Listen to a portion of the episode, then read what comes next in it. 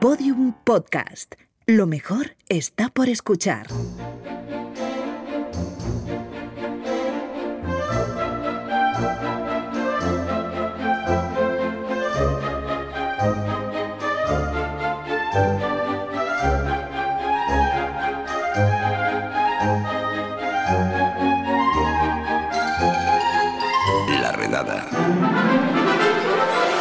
La historia de sex.com se va a convertir en una serie. La web en sí nunca fue gran cosa, un puñado de banners carísimos y ahora también vídeos y fotos pornográficas. Pero la batalla por el dominio, narrada por David Kashner en su libro de Players Ball, es la historia de dos personajes obsesivos y pioneros en la que además hay sexo, casi todo en pantallas, algunas drogas y sobre todo muchísimo dinero. Vamos, ingredientes jugosetes. Jaime Rubio de Verne, ¿qué tal? Hola, ¿qué tal? Sí, sí, extra- yo todo esto solo lo conozco por los libros, por este libro en concreto, pero aquí os, os traigo, os traigo un, un Buena bandanga. pequeño, sí, sí, un pequeño avance de lo que puede ser la serie y de lo que, de lo que, es, lo que fue la historia. Esto La comenzó- historia real, sí. Comenzó en los 90. A principios de los 90, eh, Gary Kremen y su socio Peng Ong estaban intentando sacar adelante Match.com, una web que todavía existe, la primera web de citas de la historia. Pero Kremen no quería abrir solo una página de citas, sino que también quería trasladar el negocio de los anuncios clasificados a Internet. Si funcionaba Match.com, después vendrían los empleos, las viviendas, los coches usados, y así pues registró dominios como jobs.com, housing.com, autos.com, y el 9 de mayo de 1994, y sin tener ni idea de si alguna vez le serviría para algo, sex.com. Para Kremen, estas direcciones eran como solares. Algún día podría construir su negocio sobre ellas o venderlos para que alguien lo hiciera. Mm, Además, recordemos, bueno, creo yo que registrar dominios en esa época era gratis. Sí, bastaba con enviar una carta a la que entonces era la única empresa encargada de registrar dominios en Estados Unidos, Network Solutions Inc., que es la NSI. Kremen lanzó Match.com ya de forma, digamos, operativa en 1995, apenas un año después de que comenzaran servicios ya masivos como Amazon y Yahoo, además del navegador Netscape. Pero a mediados de octubre, en un repaso rutinario a sus solares, a sus dominios, se dio cuenta de una Sus cosa. tierras. Exacto. Un tal Stephen Michael Cohen se había quedado con sex.com. Cohen, que por entonces tenía 47 años, había llegado a Internet ya en 1979, que en esa época no había ni ordenadores, iba a Internet por la lavadora o algo así, no entiendo muy bien. Ese año abrió Tú lo sabrás, tú bien lo sabrás. Sí, sí, sí, yo me conectaba con la mini Pimer. Ese, ese año eh, Cohen abrió una BBS, que era un sistema como de tablón, como una especie de tablón de anuncios para redes de ordenadores, en los que los usuarios podían publicar y responder a mensajes públicos. Ajá. Su objetivo era lanzar una especie de sociedad para el amor libre y la llamó French Connection BBS. Al contrario de la mayoría de BBS, esta era de pago y ofrecía diferentes foros para diferentes aficiones sexuales. Como apunta Kushner en su libro, Cohen había logrado algo que hoy en día sigue pareciendo muy difícil, que es que la gente se gaste dinero en Internet. Y esto ya hace 40 años. Y hablando así hace 40 años. Porque este no fue su único negocio, además. No, este era básicamente en el libro lo llaman directamente un timador. Eh, abrió una tienda de licores, tenía una empresa para compartir ordenadores, se hizo con licencia de detective privado, que nadie sabe si era real o no, se hizo pasar por abogado, abrió un club de intercambio de parejas y poco después de casarse por cuarta vez, en 1991, fue condenado por fraude y pasó tres años y medio en la cárcel. Y Así- claro, cuando salió, pues internet ya era Claro. otra cosa. Sí, sí, del 91 al 94, claro, es, es, eh, no tener Amazon a tener Amazon, no Claro. tener Netscape a tener un navegador como Netscape, etcétera.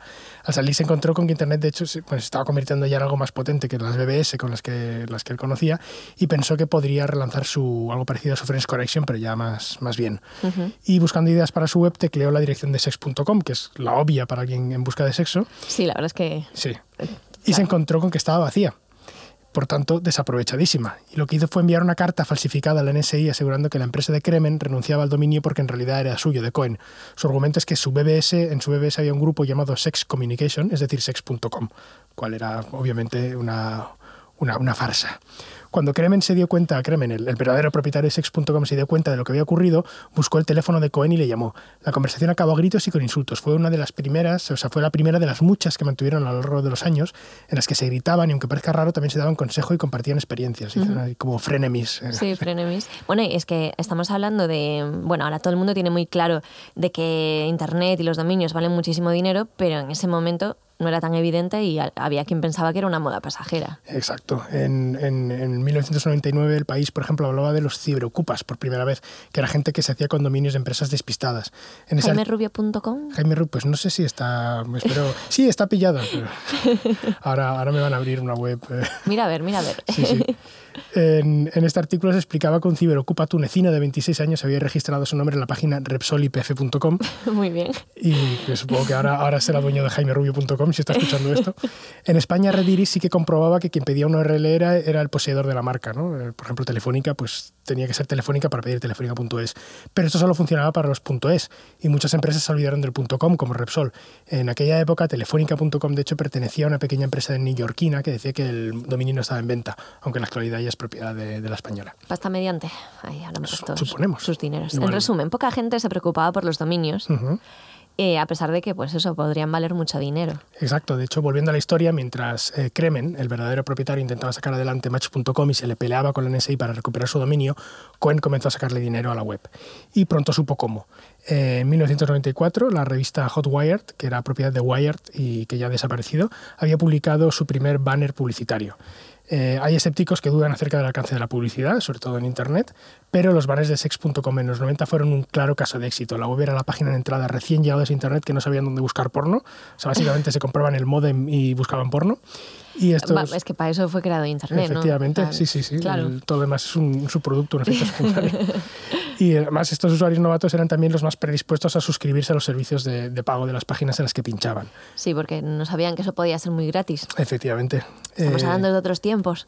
1999, según publicaba Wired entonces, había analistas que estimaban que Sex.com ingresaba 100 millones de dólares al año y recibía más de 140 millones de visitas al mes. Y claro, Cremen estaba ahí sin ver un centavo. Nada, ni un duro. Con Match.com empezó a cobrar a sus usuarios 7,95 dólares al mes en el 96, pero no llegaba a esas cifras ni de lejos. Además, eh, a pesar de que era el fundador y CEO de la empresa, no se llevaba bien con el consejo de administración y ese mismo año le despidieron. ¿Tú crees que si ahora mismo nos cobrasen 8 euros por Tinder, la gente tendría Tinder? No se paga por lo del... Hay cosas por las que se paga, no sé cuánto se paga, es que nunca he usado Tinder porque soy muy viejo. Ah, yo tampoco, para instalártelo es gratis, ¿no? Sí, pero hay, hay como una hay cosa... Hay servicios premium Eso o algo es, así. creo que sí. No, no, es que no tengo Tinder, pero... Claro, estamos hablando aquí sin saber, vamos a dar nuestra teoría acerca Sí, de...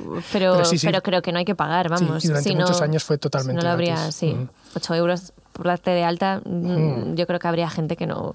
No, Dice, no, no. no me compensa ligar. Tío. Prefiero Vale, continúa. solo. Ah, perdona. Entonces, Eh, va, estábamos ahí que, que Match eh, Sí. costaba a los usuarios 8 dólares al mes. a Kremen lo habían despedido y desde Mm. entonces, aparte de financiar startups, que es lo que ha hecho desde entonces, se dedicó a, a su obsesión durante los siguientes años, que es recuperar sex.com. Sí, vamos, como, como el Quijote ahí. Efectivamente, un poco, un poco así. En el 98, Kremen demandó a Cohen, que se dedicó a crear empresas y a mover su dinero a cuentas de otros países. Como explicaba el artículo de Wired que hemos citado antes, el del 99, Cohen aseguró haber vendido a un dominio, eh, su dominio a una empresa de Tijuana, que a su vez era propiedad de otra empresa de las Islas Vírgenes, que supuestamente había contratado a Cohen para llevar el negocio, pero que no era propietario él ya. Joder, con el Cohen, ¿eh? Sí, sí. En, de todas formas, en noviembre del año 2000, el tribunal fall- falló a favor de Kremen, del, del propietario original, y le devolvió el dominio y ordenó a Cohen a indemnizarle con 65 millones de dólares. Kushner recuerda en su libro que en ese primer mo- o sea, fue un momento fundamental en la historia de Internet porque se reconoció que un dominio era una propiedad como cualquier otra y también debía ser protegida.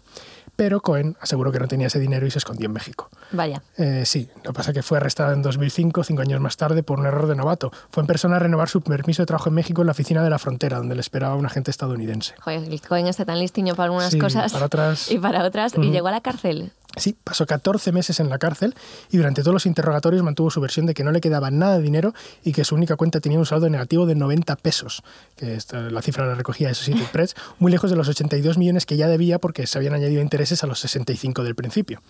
En diciembre, el juez ordenó la puesta en libertad de Cohen, aduciendo que Kremen no había sido capaz de localizar cuentas o activos ocultos y que bajo estas circunstancias, cito literal, el único propósito del encarcelamiento de Cohen sería punitivo, un propósito no permisible en el caso de sanciones civiles. Mientras tanto, mientras eh, Cohen estaba en la cárcel y Kremen había recuperado su dominio, intentó eh, limpiar sex.com y él decía que quería convertirlo en una especie de Google del porno. Lo hizo en parte. Eh, ingresó la mitad que en los tiempos de Cohen, eh, pero a cambio quitó todas las referencias a prácticas que pudieran ir en contra, de la ley, en contra de la ley, como la zoofilia y el incesto.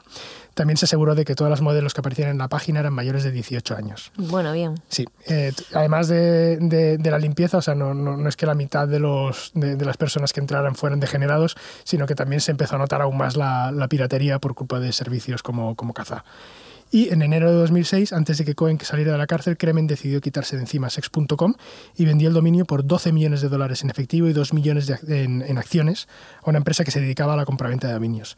En ese momento fue la mayor cantidad pagada por una URL, aunque ahora es la tercera después de 360.com, que es una tecnológica china, y voice.com, que es una nueva red social en pruebas que no sé. Y JaimeRubio.com, que, Jaime bueno, que, que cuando me la venda el, o sea, el que, que Cohen un día en su casa dijo, va, voy a registrar aquí sex.com gratis. Sí, sí. Tuvo la idea. Mm. Se llevó dos millones no, 12 millones de dólares en efectivo por Sí, luego a posteriori. Y se podría haber llevado más. Bueno, el, el, el, el pirata se llevó 100 millones al año durante algunos años. Eh, no sabemos cuánto le, que, le quedó de eso. Pero bueno, ahí Sí. estuvo. Sí, y bueno, decíamos, Kremen sigue financiando startups, pero eh, también vendió dominios como computers.com y sex.net por unos 500 mil dólares cada uno. Y Cohen sigue, sigue vivo, está en México, y ahí se dedica a vender medicamentos online, sobre todo vía Grecialis. O sea, probablemente es el autor de algunos de los mails que, de estos que nos han llegado a Gmail. Probablemente sea él. Sí, necesitas Viagra, estos que te llegan. El, eh, sí, sí, exacto. Y, y ci- cia.lis para saltarse el, el- el filtro de spam y estas cosas. Bueno, y el final de la historia es que sex.com quebró. Sí, la empresa propietaria de Sex.com quebró y luego el dominio se volvió a vender a otra empresa por 13 millones de dólares y ahora pues hay, hay banners y también vídeos, fotos. Entré, entré en, esto lo escribí en, en la redacción en el país y tuve que entrar en Sex.com para verlo y suerte que no ha pasado la directora por ahí. Bueno, hombre, a ver, no pasa nada. No, eh, estoy documentando. Lo estoy documentando, es periodismo. Periodismo. Jaime Rubio de Verne, cuyo dominio seguro que vale millones a Sí, estas alturas. sí, a cada vez más y me estoy preocupando. Voy a... Vete, vete, te dejo que te vayas a comprobarlo. Gracias. Un beso, chao. Hasta luego. Bueno, pues hasta aquí el podcast de hoy, pero antes de marcharnos, reclamos. El sexo como reclamo está muy bien y así lo hemos usado para buscar vuestros clics. Probablemente colguemos este podcast con alguna foto sugerente. Pero ya lo decía Javier Crae, no todo va a ser follar. Un saludo de Lucía Taboada, Juan López y Juan Aranaz. Adiós. Todos los episodios y contenidos adicionales en laredada.com. Síguenos en Twitter arroba redada y facebook.com barra laredada podcast.